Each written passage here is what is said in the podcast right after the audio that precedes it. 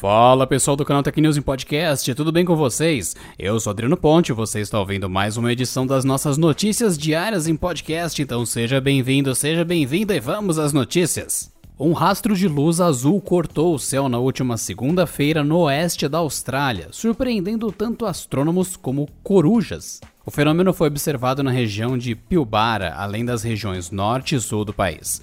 Muitos observadores registraram o evento em vídeos que circulam em redes sociais, o que resultou em muitas visualizações pela internet. O evento observado foi uma aparente bola de fogo cortando o céu compassadamente, com a cabeça amarela ou laranja e uma pequena cauda. Aos poucos, o corpo se torna completamente azulado. Ainda não se sabe o que era o objeto ou sua composição para que o efeito de combustão gerasse tal cor nas chamas. Pode-se especular, porém, que uma alta quantidade de ferro seja o responsável por esse efeito. Algumas especulações amadoras sugerem que o objeto fosse lixo espacial, como algum satélite ou parte de um foguete recém-lançado que reentrou na atmosfera. Entretanto, Renee Sayers, pesquisadora embaixadora do Centro de Ciência Espacial e Tecnologia da Universidade Curtin, discorda. Ela argumenta que fragmentos de satélites ou foguetes geralmente apresentam uma aparência de fogos de artifício, já que são vários pequenos objetos caindo descontroladamente. Ou seja, o mistério continua. A Microsoft lançou nessa última quarta-feira a primeira Microsoft Reactor na América Latina. Trata-se de uma iniciativa que apoiará o ecossistema de startups e desenvolvedores da região.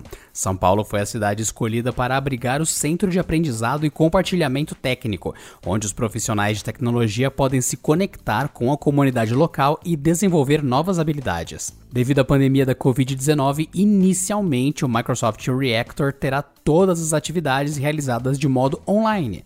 Posteriormente, quando as atividades presenciais forem retomadas, o Reactor terá como casa um dos espaços da Distrito, uma comunidade independente de inovação e startups. O local será o Distrito EdTech, cujo prédio está localizado no bairro dos Jardins, zona oeste da cidade de São Paulo. Enquanto os eventos presenciais não são recomendados, os interessados em participar do Reactor podem entrar no site oficial do programa. Lá eles terão à disposição diversos cursos, treinamentos e painéis. Muitos deles, inclusive, inclusive são ministrados pelos desenvolvedores e startups localizadas dos demais Microsoft Reactors espalhados pelo mundo, em cidades como Redmond, São Francisco, Nova York, Toronto, Londres, Xangai, entre outras. Além disso, em suas 10 semanas iniciais, o Reactor oferecerá cursos sobre ciência de dados, aprendizado de máquina, serviços de inteligência artificial, blockchain e desenvolvimento web. Todo o conteúdo será gratuito. Finalmente a Motorola completou a atualização da família Moto G7 para o Android 10. Com a chegada do update para o Moto G7 Play, todos os quatro modelos já receberam a versão mais recente do sistema operacional. Agora ela deve começar a ser liberada para os dois Moto G8 que ainda rodam Android 9 Pie. O G7 Power começou a ser atualizado há alguns dias. E a atualização, claro, começou no Brasil. Usuários nacionais do Moto G7 Play relataram a chegada do novo pacote na compilação número QPY 30.52-22. O software ainda roda no sistema 32 bits, em vez de adotar a opção mais atual e recomendada, a de 64 bits, que é suportada pelo Snapdragon 632. De novidade, o Android 10 leva o modo escuro nativo, gestos do Google e várias pequenas melhorias no sistema operacional. Para atualizar o seu Moto G7 Play, é só ir em Configurações, Sistema, Avançado, Atualizações do sistema. Caso não tenha chegado à sua unidade ainda, é só ter um pouco de paciência. Isso porque os arquivos de atualização são liberados aos poucos, para não sobrecarregar os servidores.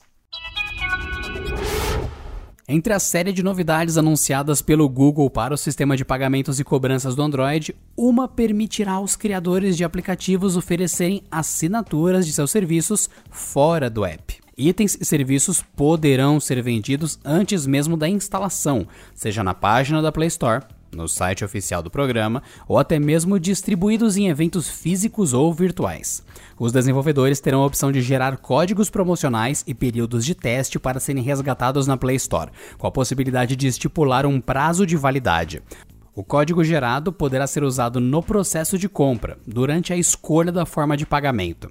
Como alternativa, o responsável pelo aplicativo pode fornecer um link que direciona o usuário para a tela de resgate da promoção na Play Store. Ali, a plataforma oferecerá a instalação do app caso ele não esteja baixado no celular. A adoção do novo sistema de pagamentos do Android será gradual, mas já está disponível para a integração nos aplicativos.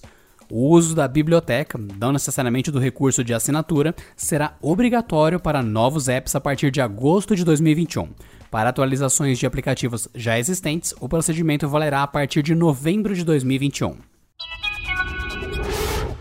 Depois de vários escândalos envolvendo a privacidade, o Facebook vem se esforçando para ser mais transparente na maneira como lida com os dados do usuário. Tanto é que a partir de agora a rede social irá enviar relatórios para a Federal Trade Commission, a FTC, o próprio órgão que aplicou a multa de 5 bilhões de dólares depois do caso Cambridge Analytica. Michael Proti, diretor de privacidade do Facebook, publicou no blog da empresa que a plataforma criou uma página oficial, na qual irá compartilhar atualizações regulares sobre seu trabalho de privacidade.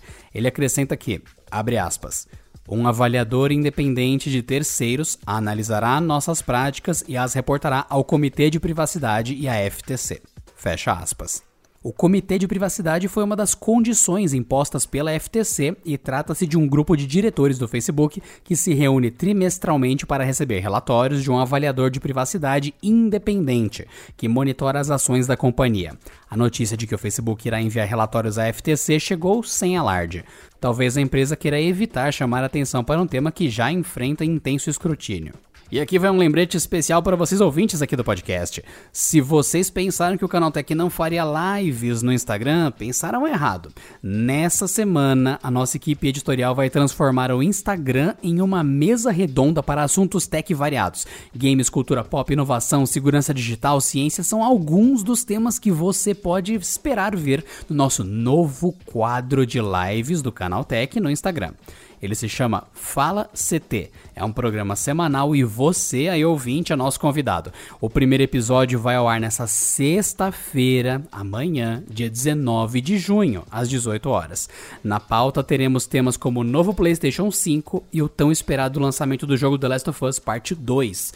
Para participar é só acessar o Instagram do Canaltech, vai lá no Instagram e procura Canaltech com CH no final pega o seu celular e vem participar de um papo descontraído sobre aquilo que você mais gosta. A gente te espera lá, hein?